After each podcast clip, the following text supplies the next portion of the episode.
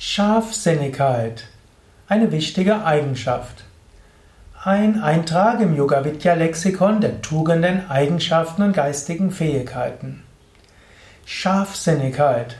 Scharfsinnigkeit ist die Fähigkeit, Scharfsinn einzusetzen. Jemand, der Scharfsinnigkeit besitzt, der hat eben immer wieder einen Scharfsinn, den er auch nutzt.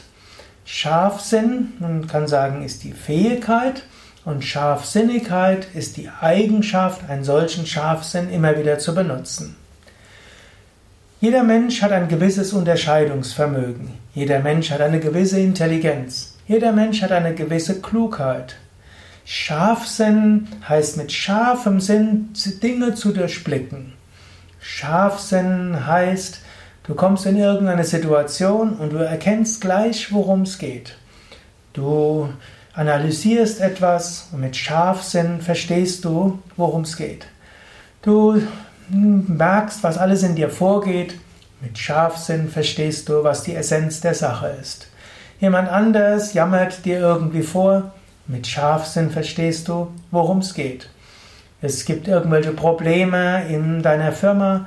Mit Scharfsinn erkennst du, wo vielleicht die Ursachen sind. Also, das ist ein scharfer Sinn.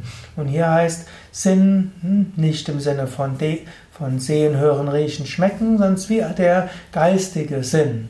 Hm, Sinn hat ja viele Bedeutungen. Sinn kann die Wahrnehmungsorgan sein. Sinn kann auch der Sinn des Lebens sein. Sinn kann auch, man kann über etwas nachsinnen und damit ist es Denken. Man spricht vom sechsten Sinn, vom siebten Sinn und so weiter.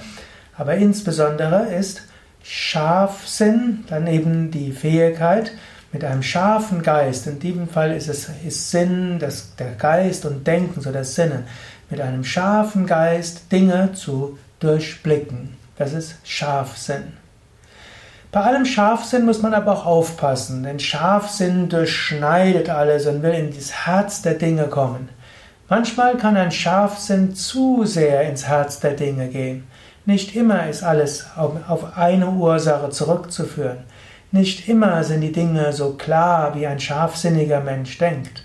Manchmal gilt es, vieles zu berücksichtigen und eher komplex zu denken, als einpünktig zu denken wie mit Scharfsinn.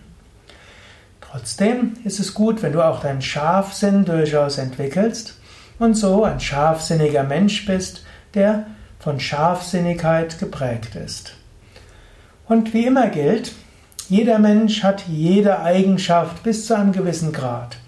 Jeder Mensch kann auch jede beliebige Eigenschaft in sich stärker werden, werden lassen. Zum Beispiel, indem er sie einsetzt. Du könntest zum Beispiel dir eine Woche lang vornehmen, diese Woche will ich meinen Scharfsinn trainieren. Ich werde genauer schauen, was steckt dahinter. Ich werde herausfinden wollen, warum macht mein Partner das, meine Partnerin, was macht mein Kind, worum geht es. Und oft hilft es, dass du dann aufschreibst, was ist genau, worum geht's. Und vielleicht dann nachhakst. Durch Versuch und Irrtum trainierst du deinen Scharfsinn. So kannst du deinen Scharfsinn und deine Scharfsinnigkeit trainieren. Eine weitere Möglichkeit ist aber auch, du erkennst an, jeder, jeder Mensch hat in unterschiedlichem Maße unterschiedliche Eigenschaften. Und du weißt, äh, der Mensch in meinem Team, der hat großen Scharfsinn. Und so werde ich ihn für manches äh, fragen. Ich weiß, er hat weniger Einfühlungsvermögen. Ich weiß, er hat weniger Sanftmut.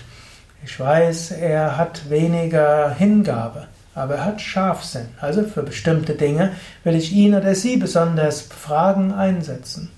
Aber jemand von Scharfsinn ist nicht unbedingt derjenige, den man immer zum Entscheidungsträger machen kann. Denn es gilt mehr zu beachten. Du selbst könntest verschiedene deiner Fähigkeiten nutzen oder du könntest äh, im Team verschiedene Menschen fragen. Man kann auch bewusst jemanden, der einen gewissen Scharfsinn hat, kann man sagen, du, ich schätze besonders dein klares Denken, deinen Scharfsinn. Jetzt möchte ich dich bitten, ob dass du besonders den einsetzen kannst. Ich weiß, du kannst auch noch anders, aber vom Standpunkt jetzt mit großem Scharfsinn, was meinst du? Du kannst dir jemand anders fragen. Du bist jemand, der von besonderem Sanftmut und Einfühlungsvermögen äh, gekennzeichnet bist. Sag du mal vom Standpunkt aus des freundlichen Umgangs mit anderen, die Auswirkungen, die das hat, wie wir mit anderen umgehen, was würde das heißen? Und dann kann man jemand fragen, der von großer Ängstlichkeit und Vorsicht geprägt ist. Du hörst doch immer das Gras wachsen und du siehst alles im Voraus.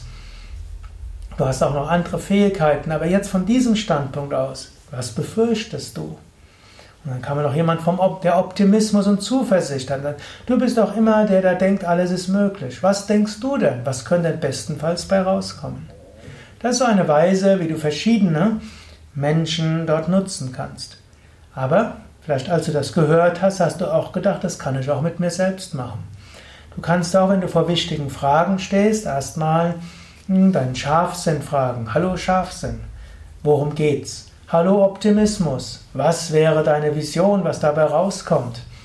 Hallo Paranoia, hm, was denkst du, was alles schiefgehen kann? Hallo Sanftmut, was denkst du, was man mit bezüglich anderer Menschen berücksichtigen soll? Und so weiter. So kannst du mit dir selbst sprechen, du kannst es aufschreiben oder in dir selbst auf, ausmachen. Ja, überlege, was von dem, was ich dir gesagt habe, vielleicht irgendwo hilfreich sein könnte. Und vielleicht magst du auch ein paar Momente noch darüber nachdenken.